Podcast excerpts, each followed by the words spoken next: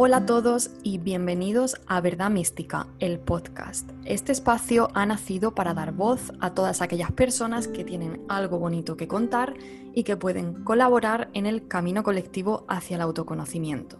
Mi nombre es Cristi de verdadmística.com y te invito a que visites mi web y conozcas mis servicios Conócete a ti mismo, coaching astrológico y redacción consciente. Y sin más, damos paso al nuevo episodio.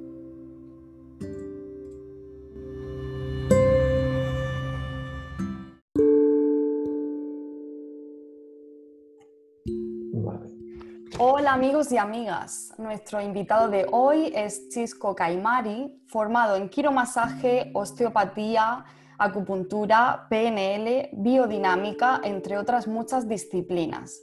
Chisco se considera un apasionado de la terapia gestal y se definiría como acompañante emocional con una misión, inspirar en el arte de vivir. Hoy él ha venido a hablarnos de una temática súper interesante que es la conciencia de unidad y cómo ésta se diferencia de la conciencia de dualidad. Hola Chisco, ¿qué tal? Bienvenido a mi espacio. Hola Cristi, muchas gracias por compartir tu espacio y por invitarme a, enseñar lo poquito que sé, pero bueno, que puede ser de utilidad a muchas personas. Bueno, lo poquito o lo mucho, porque yo ya he estado en una de tus charlas y la verdad me quedé con ganas de saber más y por eso dije, bueno, pues tengo que invitarlo aquí para que no solo me lo cuente a mí, sino que se lo cuente a toda la gente que nos escucha.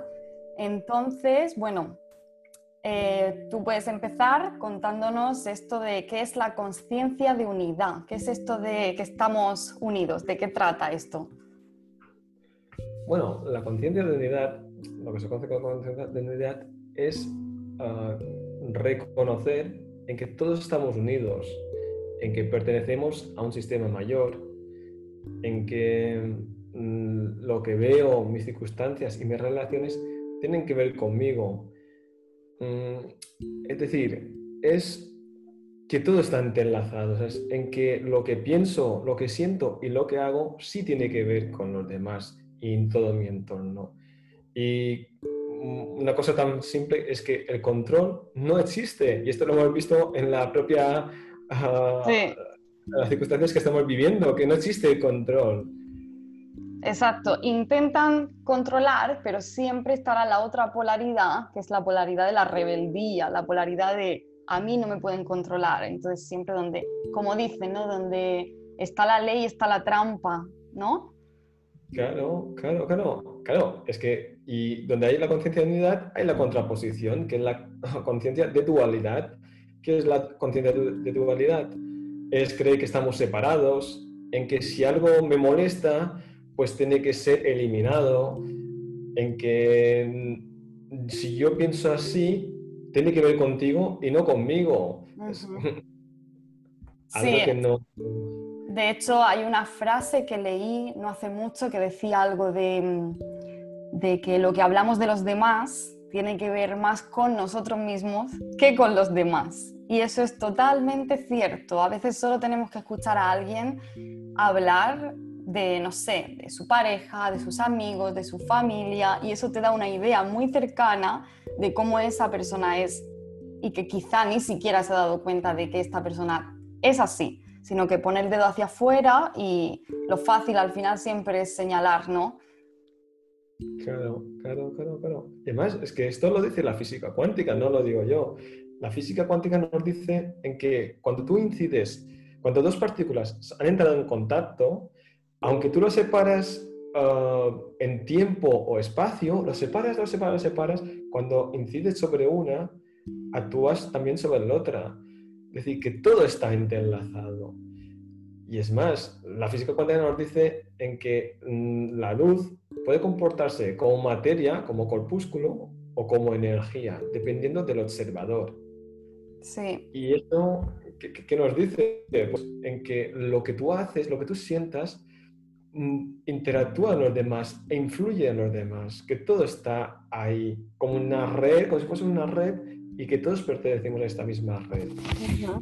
De hecho, me acaba de venir el pensamiento porque em, pues mucha gente piensa que existen 12 signos del zodiaco. En realidad, cuando uno se pone a estudiar la astrología a fondo, eh, quien conoce el tema sabe que no existen 12 signos, existen 6 y los opuestos complementarios de estos 6. Son las, las polaridades, polaridad de uno y la polaridad del otro. Es la misma cosa, es la misma energía polarizada para una parte, como dicen, ¿no? Alta vibración, baja vibración o positiva, negativa, como quieras llamarlo, pero son las dos energías, las dos polaridades.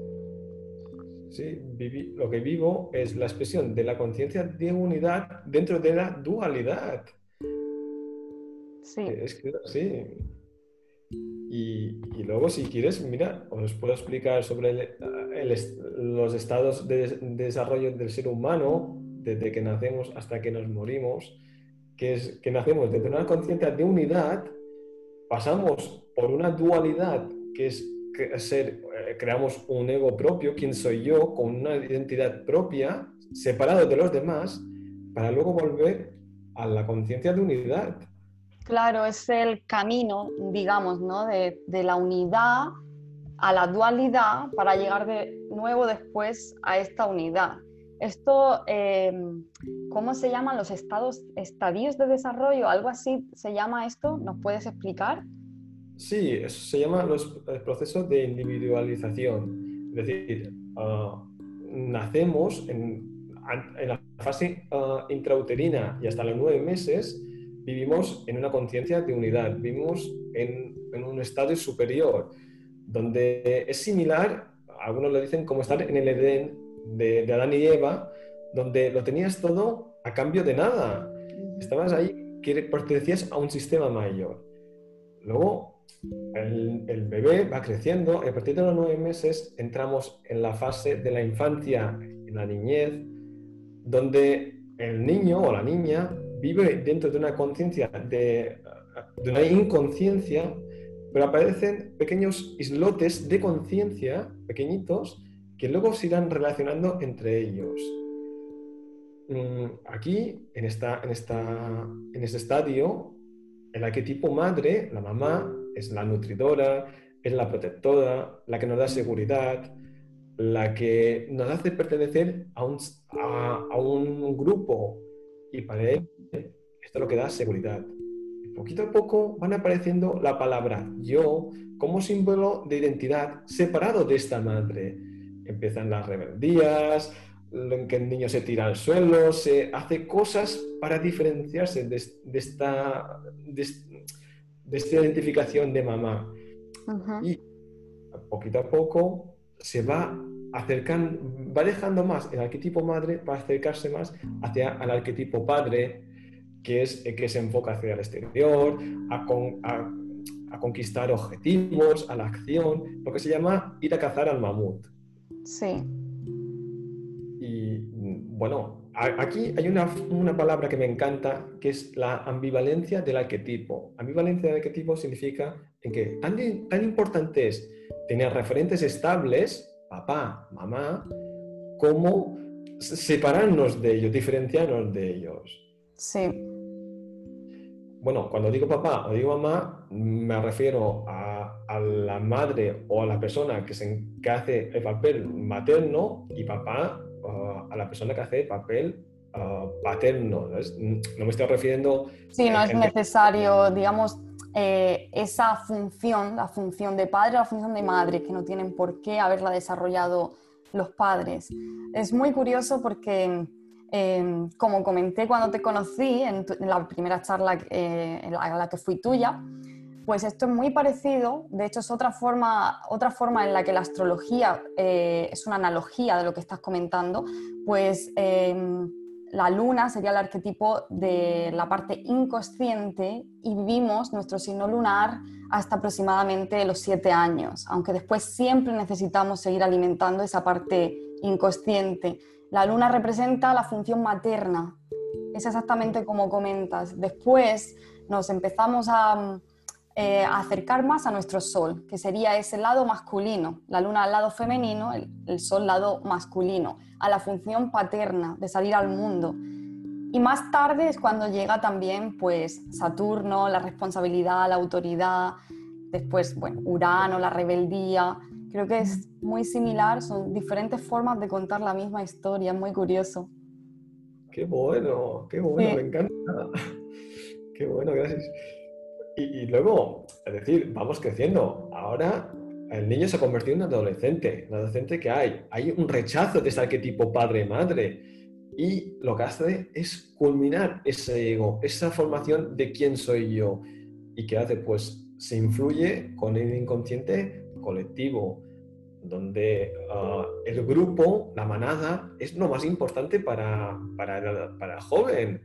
Mm, donde aquí también aparecen los arquetipos ánima y ánimus. El ánima es la mujer dentro del hombre, el animus, la mujer dentro, mm, ah, perdón, el hombre dentro de la mujer.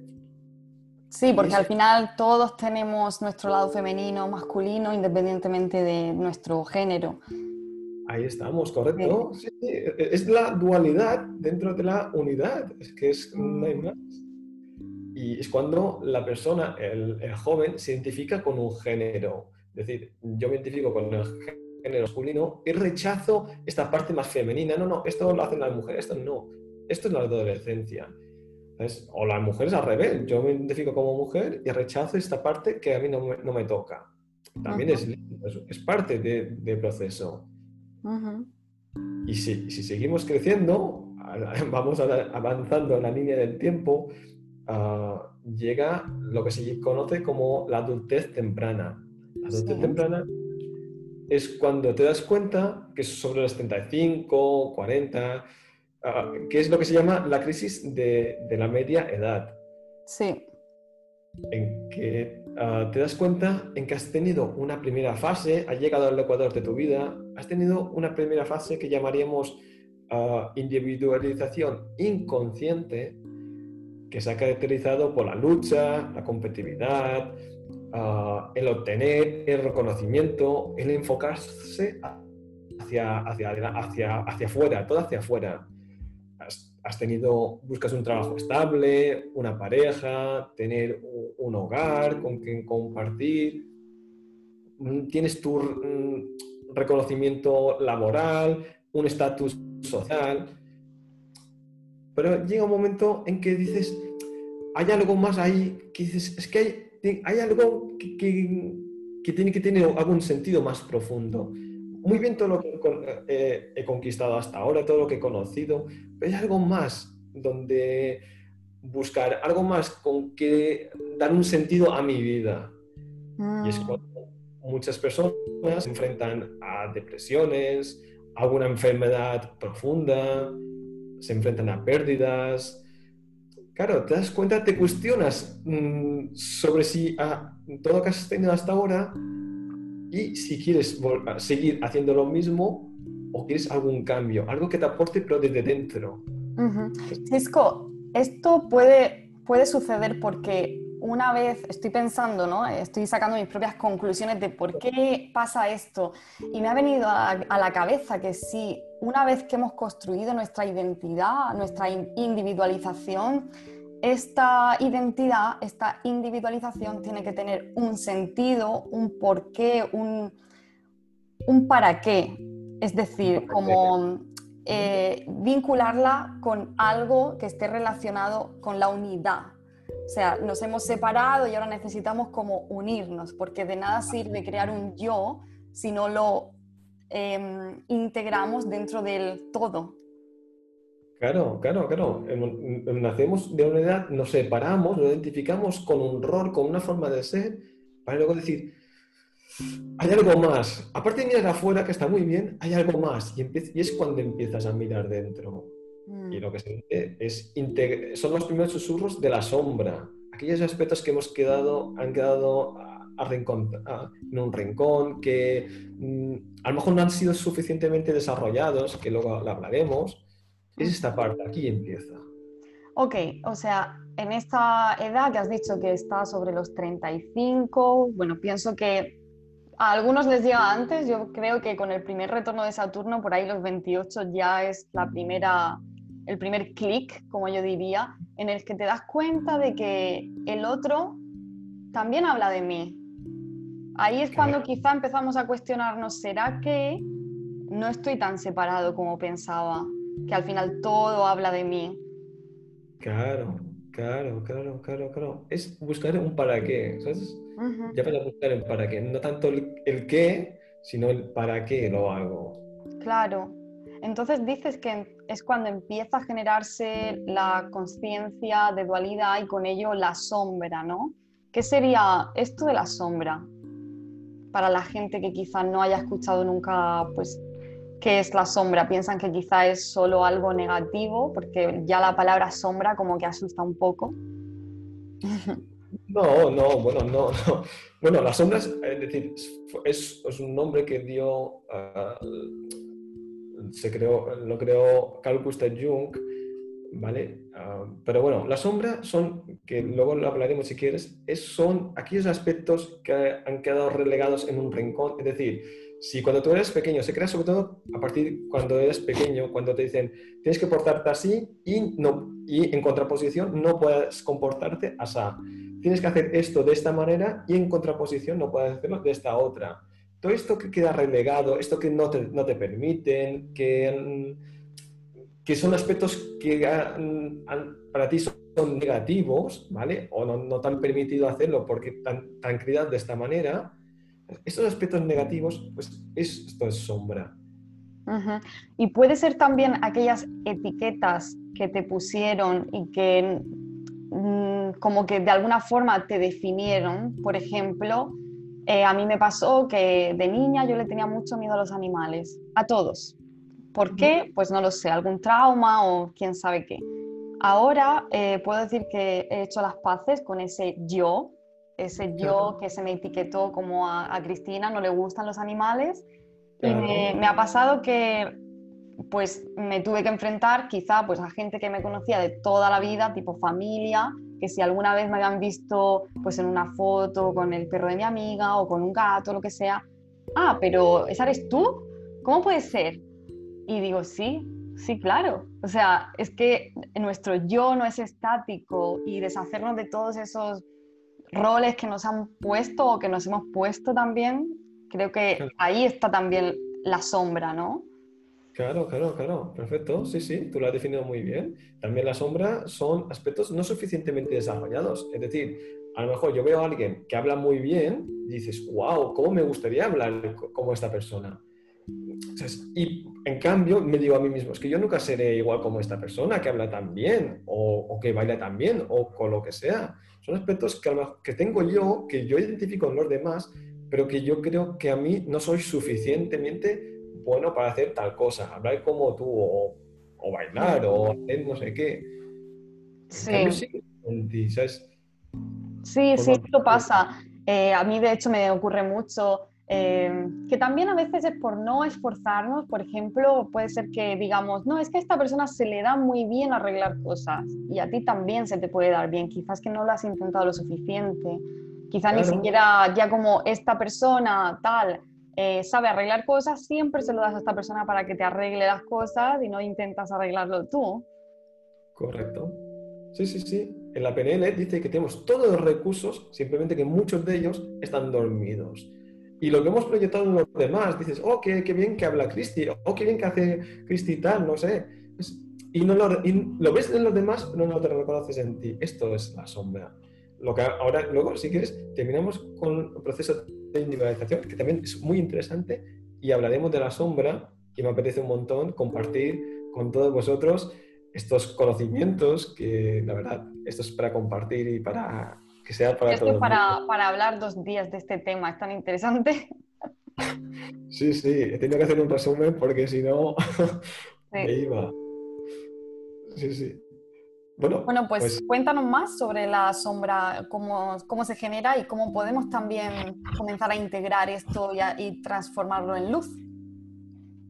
Vale, ah, la sombra se genera en, en nuestra etapa infancia cuando respondemos a las exigencias de nuestro entorno familiar, ah, en la familia, primero en la familia, luego en el colegio, con los amigos, y te, vas adaptando ah, a las diferentes situaciones, lo que te permiten, lo que no te permiten. Hay conductas que se apremian, y esto pues para mí está bien, y hay conductas que se castigan y que se rechazan.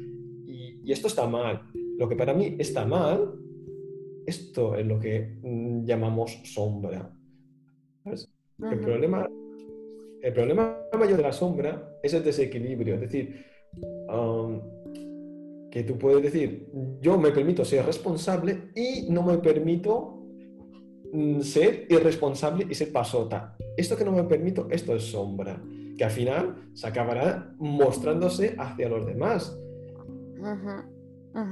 Sabes, e-, es muy curioso porque, eh, bueno, en astrología, o de nuevo, tengo que, es mi forma de pensar, al final siempre tengo, es una forma de vincular las cosas también. Eh, sucede que en las cartas natales, pues hay diferentes energías que son muy pesadas, como que son fuertes, como serían los planetas transpersonales, eh, que estamos hablando de, de, Urano, de Neptuno y de Plutón. normalmente estos planetas suelen estar en sombra, y lo que queremos decir cuando es en sombra es que como es una energía que cuesta vivirla desde el yo, la proyectamos. La proyectamos y la vivimos desde otro. Entonces, esto traducido al lenguaje que lo podamos entender todos, em, por una energía plutoniana en sombra, entenderíamos el poder, entenderíamos la transformación, entenderíamos eh, la necesidad de control, eh, es una energía también que causa muerte y destrucción y, con ello también la transformación, pero en principio es pesada, sería una energía que nos hace, nos puede hacer querer dominar, querer controlar, querer matar. Entonces esto también es una energía muy, muy relacionada con, bueno, con, el sexo malentendido, o sea, el sexo eh, de hecho, como agresividad, violencia, violación, o sea, Plutón sería como que puede verse como algo así. ¿Qué pasa? Que esto, vivirlo desde nuestro yo, es complicado, solemos proyectarlo. Entonces, pienso que hay veces que si la energía es muy fuerte, la que tenemos, nos sobrepasa y ahí es como que la vida nos lo tiene que mostrar con otra persona o en determinado destino que nos llega Claro, claro. lo que tú has dicho es que lo has dicho súper bien, la sombra. Ah, la sombra, mira, si quieres, lo ¿cómo identificamos la sombra? Pues la sombra está en la sociedad, esas creencias que tienes que trabajar duro, ah, estamos separados. La sombra la vemos en, yo sé, en las parejas. Las parejas que al principio te enamoras de una persona que dices, mm, yo soy muy tímido y me enamoro de una persona que es muy comunicativa, muy social, y, que al final dices, wow, cómo me encanta esta persona, lo que dice y tal, porque a, lo mejor te falta a ti. ¿Y qué pasa? Que si tú no, trabajas esto que al final has visto al principio, que te enamoraba esa persona, al final le acabas reprochando y le acabas diciendo, no, no, esto lo que haces no me gusta, eso está mal. Lo ves proyectado en los demás. Al principio te enamoraba, al final lo rechazas, porque está en ti y no te gusta.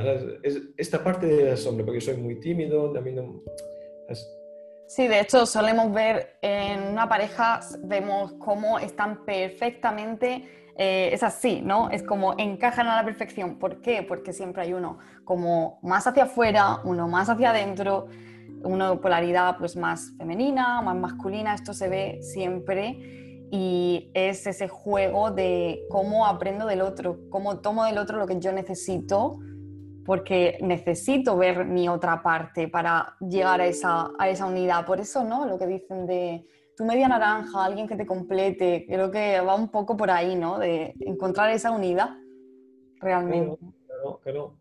Yo siempre digo que mi pareja es mi complemento. Es que ella, yo soy de una manera y ella es esa parte que a mí me falta, esa parte que, que a lo mejor a mí me falta por desarrollar y en cambio nos juntamos y si yo sé aceptar y ver esa parte que a mí a lo mejor me falta o no, no, es, no he desarrollado suficiente, puedo decir, ah, pues mira, pues gracias porque así me enseñas y vamos como un balanceando, es un y volver es decir, em, para, que, para que todo el mundo lo entienda, porque sé que hay personas que pueden pensar la sombra siempre tiene que ser algo negativo de mí mismo o lo que sea, no, es, no tiene por qué ser algo negativo, puede ser cualquier parte de ti que no has hecho consciente. Sí, que, rechazas. Aquello que rechazas, eso es sombra. Es decir, para que nos entendamos, es aquello que rechazo aquello, o aquello que me gusta de los demás. ¿sabes? Que también, eh, aparte de lo que rechazo, que es negativo, puedes decir algo que, a mí me encanta de los demás. Y que es positivo, que lo veo en los demás y que no me lo veo en mí. También esto es sombra. Muy interesante, muy interesante. Y, y entonces podríamos decir que, que, es una ilusión. E, esta separación no es más que, que una ilusión tal cual una ilusión óptica, pues así, algo así. Sí, es que todo el tiempo estamos hablando de uno mismo. Yo me proyecto en los demás. Es la única forma de, conocerme a mí es mirándote a ti.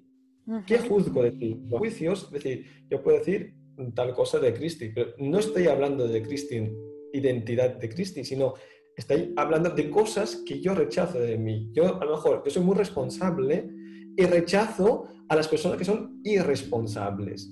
Si yo veo que es irresponsable, eh, diré, es que Cristi es irresponsable.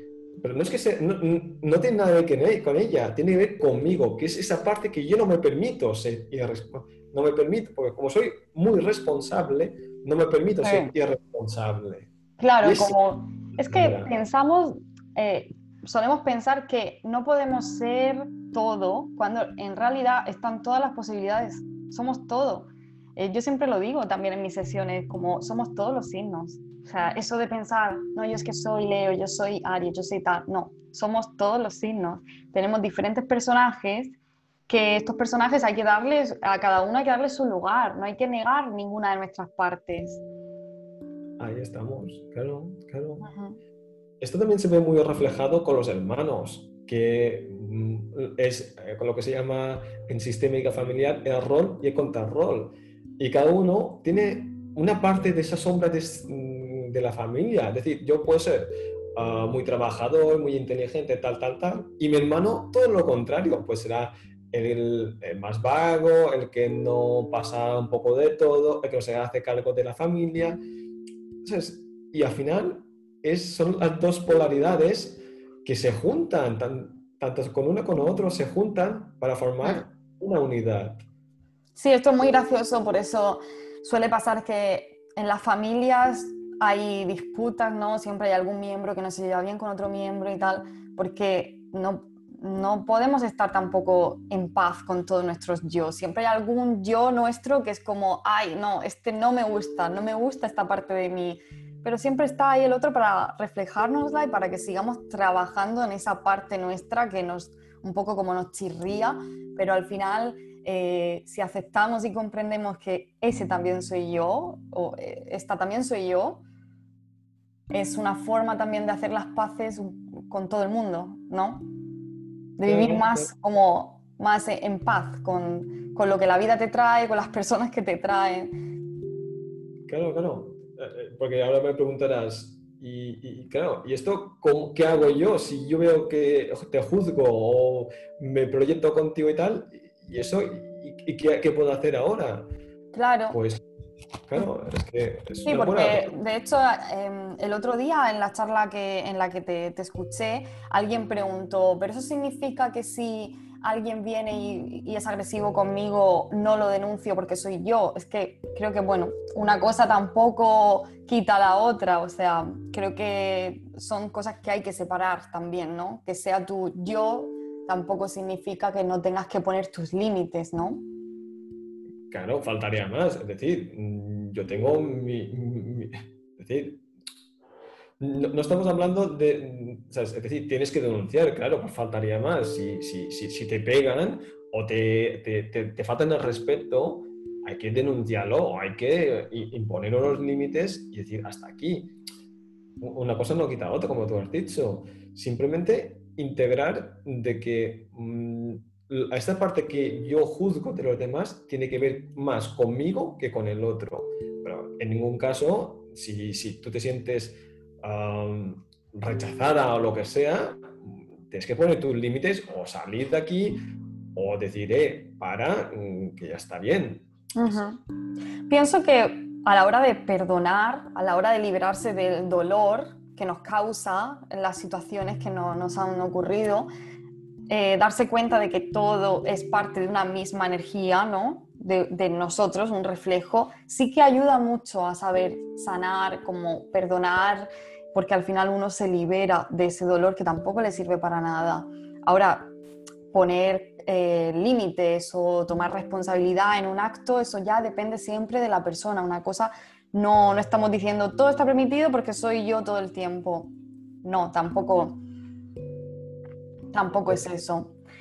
Y bueno, pienso también que esta sombra eh, y la, la, luz, o sea, la parte de nosotros que reconocemos y la parte de nosotros que rechazamos, tiene mucho que ver pues con las creencias, como hemos dicho, las creencias que se nos, se nos han impuesto y bueno, ¿cómo podríamos cambiar estas creencias para aceptar nuestra sombra, para ser más auténticos con quien queremos ser también? Sí, una manera de, de primero es reconocer, reconocer lo que estás proyectando, mis juicios que tengo hacia los demás. ¿Qué, estoy diciendo hacia los demás? Porque los demás son un fiel reflejo de, nosotros, de nosotros mismos. Es decir, primero, danos cuenta. Si no te das cuenta, no puedes identificar, es que no hay nada que hacer. Es que si yo no, no soy capaz de identificar que tengo un problema, no voy a... No puedo actuar de otra manera. Primero, identificar. Puedes identificar pues estos, tus juicios, tus proyecciones que proyectas a los demás, tanto lo que te gusta como lo que no te gusta, los dos forman parte de ti. Ah, la sombra se, se, se, identifica también ah, en estos impulsos, estas improntas que de repente sales ah, como, un, como un loco ahí, ¡buah! Es, esto es sombra, que esto que rechazamos.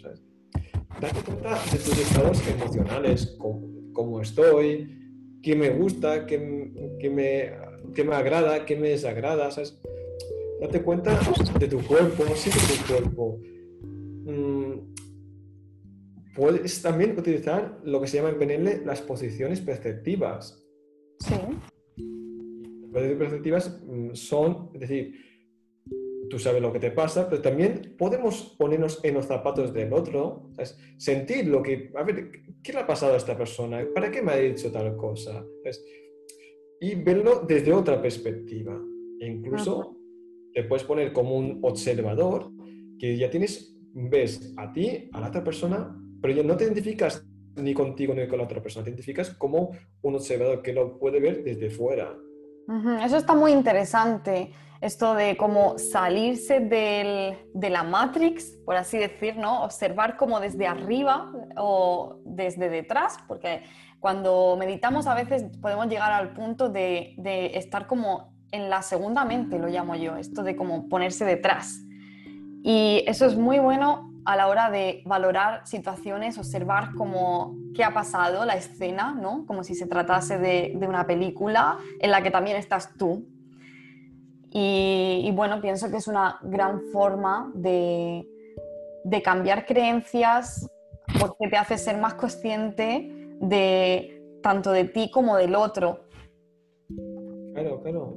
Sobre todo también darte cuenta desde dónde lo haces. Cuando tú dices algo, eres tal, eres cual, ¿desde dónde? Desde, desde aquí, desde la rabia, desde la inconsciencia, desde uh, una posición, no, no, es que tú me has hecho y yo te pago de esta manera, o si lo haces, mira, yo lo siento así, decir, yo lo siento, no es lo mismo decirte, tú me haces tal, tal, tal, o decir, mira, escucha, lo que tú me haces, yo siento, con esta manera que tú me hablas, yo me siento así. Me gustaría que cambiases tu tono, tu forma de hablar, o ahora mismo no es el momento, no, no, no puedo hablar.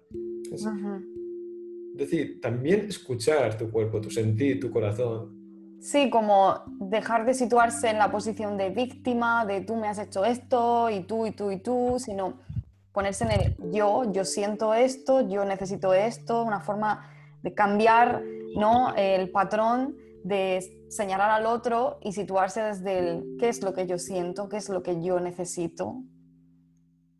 Claro, claro.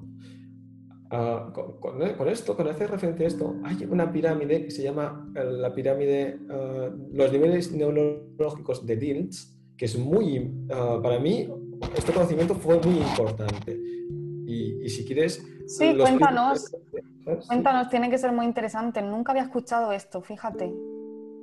Pues, bueno, como muchas pirámides, es una, una pirámide más, se llaman los niveles neurológicos de Diltz, en que muchas veces nos posicionamos Ah, pues yo tengo que, yo si cambio de trabajo estaré mejor, yo si cambio de pareja estaré mejor, yo si cambio de lugar de vivir estaré mejor.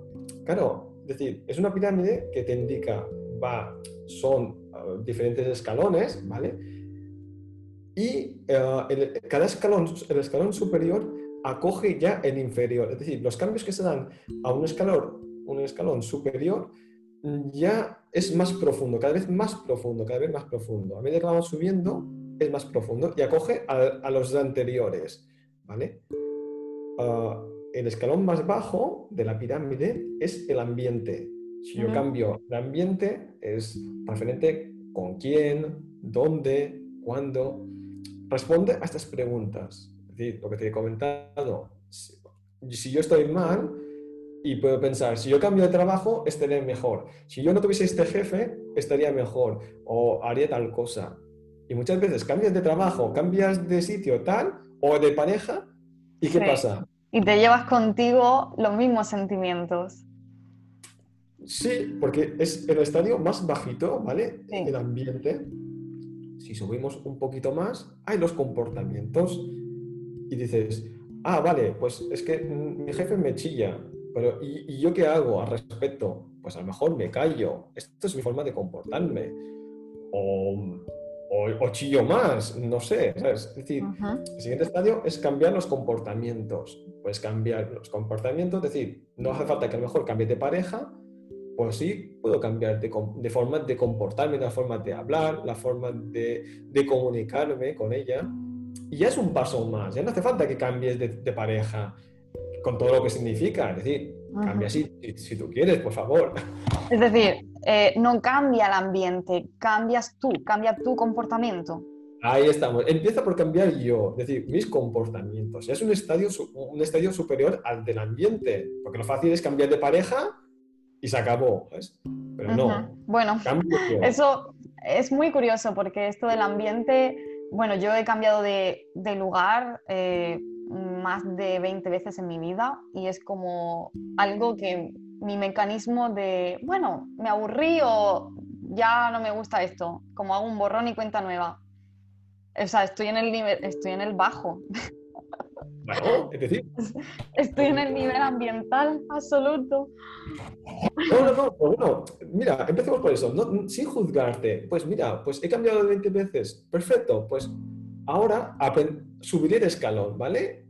A, Acogerte desde el amor, desde el no juicio. ¿vale? decir, vale, perfecto, he cambiado, porque a lo mejor era mi forma de pensar y pensaba que si cambiaba de ambiente estaría mejor. Perfecto, no, no hay, aquí no hay nada que decir. ¿Y después? ¿Cuál es el siguiente después de comportamiento? Luego son las capacidades que esto ya, si subimos este tercer escalón, que son las capacidades, ya te engloba un poquito más. Es decir, ¿qué, recursos tengo yo para hacer frente a lo que me está pasando? Ya no, ya no, ya no hacemos referencia a los comportamientos de mi ambiente, sino qué puedo hacer yo con eso. ¿Vale? Es decir, mi jefe me chilla, mm, yo me comporto que me callo, ¿vale? Ahora, ¿qué recursos tengo? Pues a lo mejor puedo pedir ayuda para poder gestionar eso que me está pasando. puedo ir a una sesión de coaching, puedo leer un libro, ¿sabes? ¿Qué recursos tengo yo? ¿Qué capacidades? Pues a lo mejor, mira, es que yo creo que soy más bueno, me valoro mucho más de lo que soy.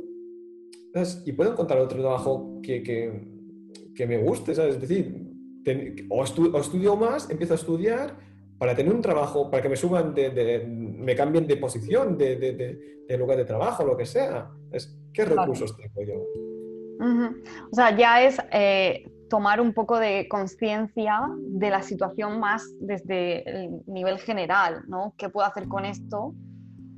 Claro, claro, claro. Ya, ya no, ya no ah, dices al otro que cambie el otro, que cambie el jefe, que deje de, chillarte, sino es, ¿qué puedo hacer yo? Pues a lo mejor tengo que estudiar más y me cambio de departamento. ¿Por qué no? no cambio de trabajo, eh, dejo de que mi, jefe me chille y a lo mejor me suben el sueldo, quién sabe. ¿No? ¿Y cuál sería el nivel más avanzado? ¿Has dicho que eran cuatro niveles? No, son seis. Ah, bueno, eh, sigue contándonos a ver hasta dónde llegamos. Perfecto. El siguiente son las creencias y valores. Uh, lo que hemos hablado, las creencias. Ah, las creencias, bueno, también se forjan en nuestra infancia, como te he dicho, como respuesta de adaptación a un sistema familiar y social. Y muchos, muchas creencias vienen de un porqué. Mm, me pasa esto porque tal, me pasa tal otro. Esas son las creencias, los porqués. Pero aparte de los porqués, hay un, los para qué. Que aquí entran en juego los valores el para qué. ya, ya no es un por qué, me pasa esto porque bla, bla, bla, bla. Esto ya lo sabemos de sobra, sino es para qué. ¿Para qué estoy aquí? ¿Para qué? encontrar, pues a lo mejor, para que te da este trabajo a lo mejor te da tranquilidad, te da pues colchón económico, ¿por qué no? ¿Para qué? Pues son los valores. Pues puede ser, pues pues para tranquilidad, para la amistad, para el respeto, son los para qué, los algo que es más más dentro, más intrínseco, más Sí, sí, te entiendo.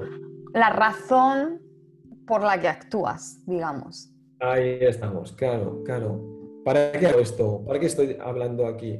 Pues para dar a conocer, porque me encanta dar a conocer todo este conocimiento. ¿Para qué? Estos son los valores. ¿Y el siguiente nivel? ¿A dónde llegamos ahora? La identidad.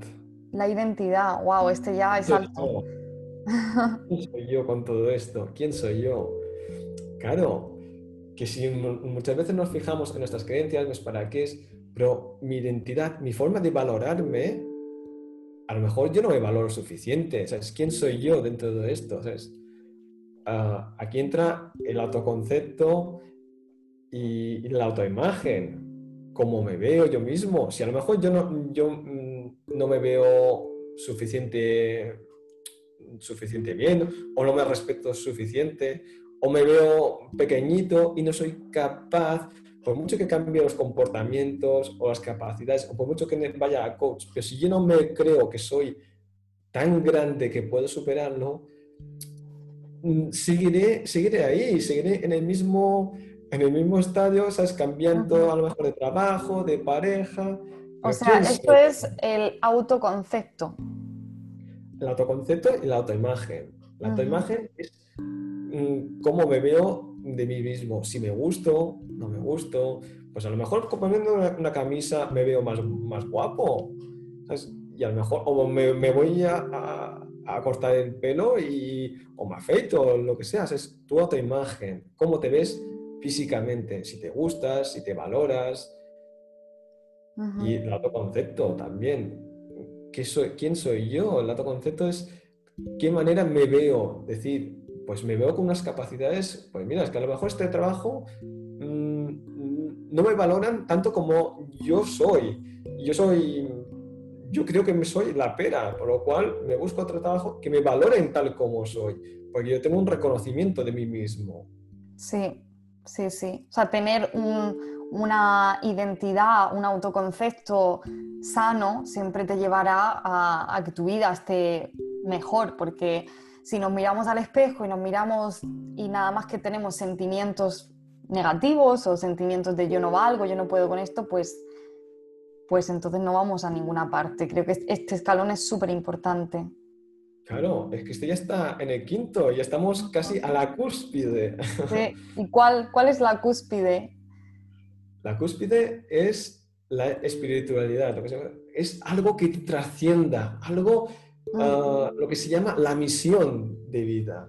Ah, ok. Pues lo que hemos dicho antes, cuando ya has construido tu yo, integrarlo en el todo, ¿no? Como... Claro, claro, claro. Ya soy, o sea, ya sé para qué he venido, ya sé mi por qué, ya tengo mi autoconcepto, pero ¿qué hacemos con esto, no? Claro, claro, claro. Pues lo que tú has dicho de mí, que es mi misión, acompañar en, el caminar de la vida. Esta es mi misión. Es para cual... Qué bonito. Haciendo todo eso, pues mi misión es acompañar en el caminar de la vida. Esto es lo que me trasciende, para eso estoy aquí. Sí, hay algo que, que muchas personas no se dan cuenta, que ya están en su propósito, ya están en su en su porqué, en su misión espiritual, por así decir, ¿no? Ya han construido su autoidentidad, su autoconcepto y ya están ahí. ¿Qué pasa? Que mm, muchas veces ligamos el trabajo de la misión y puede estar perfectamente separado. Uno puede estar, em, no sé, en cualquier tipo de trabajo, realmente cualquier tipo de trabajo y estar realizando su propósito de vida, porque no es lo que haces, es la intención con la que haces lo que haces. Claro, claro, claro, claro. Claro, es que cada uno, lo primero que haces cuando tienes que construir un proyecto, cuando te dicen, es tu misión, tu visión y tus valores. Es que es, fundamental. ¿Y a dónde quieres mirar? Pues algo que te, que te traspase, algo que, que, digas, pues mira, a mí me encantaría que este mundo sea más humano. Eso me trasciende a mí. Claro, uno tiene que tener una, un porqué que trascienda el yo para tener esa fuerza de voluntad para llevarlo a cabo, para creer, para no abandonar, ¿sabes? Es tan importante tener una, visión que vaya más allá de ti mismo. Claro, claro, claro, claro. Por eso es tan importante la conciencia de unidad, es integrar los opuestos, que todo mundo, en todo tiempo estamos proyectando, estamos hablando de nosotros y poder recoger todo esto y decir, ah, vale, pues mira, todo esto forma parte de mí y con eso, lo que quiero hacer, pues darlo a conocer a, mucha gente, ¿sabes? Para que esto sea mm, difuso para todo el mundo, que es fundamental.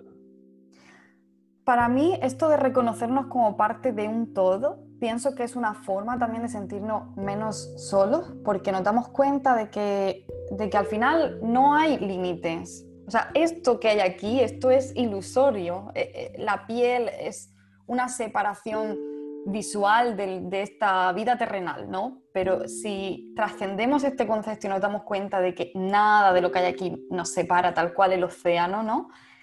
Em, ahí también nos sentimos menos solos porque estamos como conectados y no nos hace falta nada, porque ya lo tenemos todo. Ahí es cuando realmente podemos sentir que no hay necesidades, estamos súper completos.